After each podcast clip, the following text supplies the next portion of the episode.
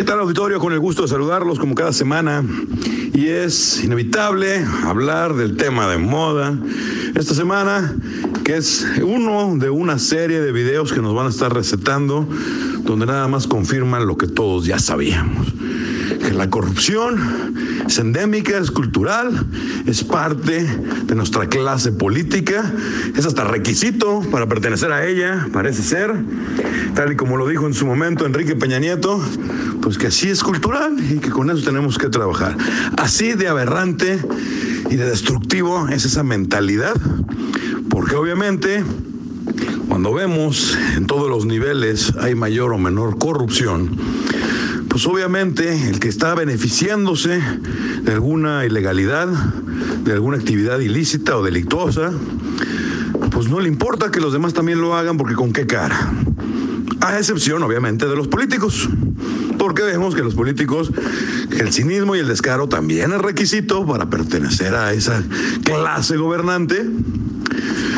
Pues antes, como es corrupción, le tenían que dar chayote o dinero a algún medio de comunicación para que pasaran sus entrevistas, para que les hicieran promoción o publicidad de que ellos se iban a ser los salvadores de la patria.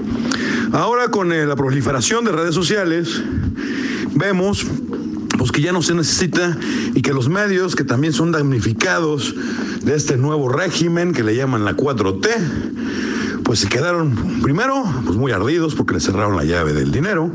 Segundo, con mucho dinero y por lo tanto con una capacidad no solamente para corromper también, sino para investigar cualquier irregularidad, cualquier ilicitud del nuevo gobierno, para agarrarlos y extorsionarlos, porque al final de cuentas, pues el que está mal es el nuevo gobierno, porque la corrupción es normal en México. Así de aberrante es nuestra forma de pensar de los políticos me morí de risa viendo la defensa de los involucrados y de los relacionados con los involucrados en el primero de una tandita de videos donde sale el secretario particular, hombre de confianza, brazo derecho del gobernador de Querétaro, Pancho Domínguez, pues recogiendo ahí nomás creo que 12, 18 millones de pesos en efectivo por parte de Pemex. No es un dinero de ellos, es un dinero de nosotros, del pueblo, pero que ellos se despachaban con la cuchara pozolera para comprar votos.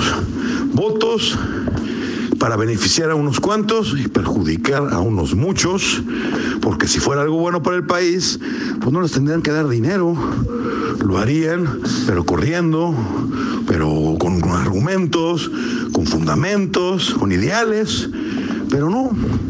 Hay que darles dinero a los diputados de cualquier partido para que voten. El punto es que ya llevamos más de un año con este nuevo gobierno, cuya única promesa de campaña que todos recordamos fue que iba a acabar con la corrupción y nunca imaginamos de qué tamaño era. Vimos que luego empezando le cierra la llave al tema del huachicoleo y resulta la mayor parte, casi dos terceras partes del combustible robado que se vendía en el país no era por los que ordeñaban los ductos, esos los usaban de parapetos para decir, mira, es que todos se lo están robando ellos, se lo robaban de cuello blanco funcionarios estatales, federales, políticos involucrados, con pipas directamente de la refinería, nada más no se facturaba. Y hablando de las facturas, también otro de los pingües negocios de los últimos dos años fue pues el tráfico de facturas. ¿Cuántas personas vemos que son nuevos ricos por andar vendiendo facturas? Increíble.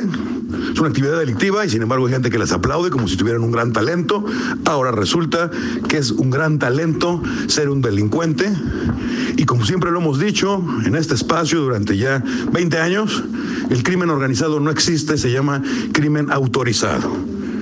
Y cuando vemos también que empezando este nuevo gobierno le cierra la llave a las famosas estancias infantiles y empiezan a salir de que una estancia que tenía 20 niños facturaba 200 y gobierno se los pagaba, empiezan a salir que muchos, si no es que la mayoría de las estancias infantiles tenían relación familiar, personal o directa hasta tercer grado con políticos y funcionarios. Se les acabó el negocio de las placas de taxi con los Uber y ahora en su nuevo negocio, su cuota de jubilación era darse estancias infantiles, con cargo al erario, obviamente. El punto es que así van a empezar a salir una y otra y otra. Ya vimos que la DEA está haciendo investigaciones para el gobernador de Tamaulipas, ya detuvieron la Chihuahua, ya, es más, díganme un estado de la República donde no tengamos casos de corrupción comprobados.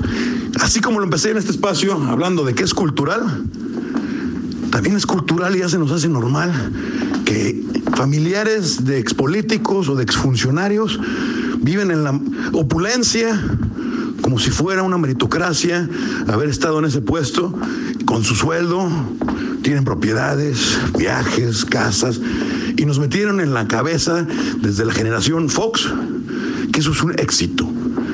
Tener entre más triques tengas, más exitoso eres. Eso precisamente es lo que tenemos que cambiar.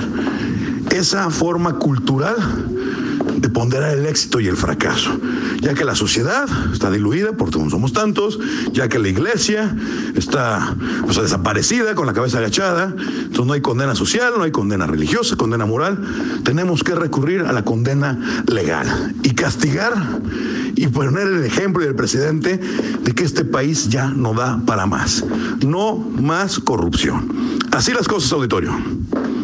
Claro que sí, la cuenta de Twitter, arroba y Plasencia, con ella Tina y con SC. Con todo gusto estaremos interactuando. Que tengan buena semana.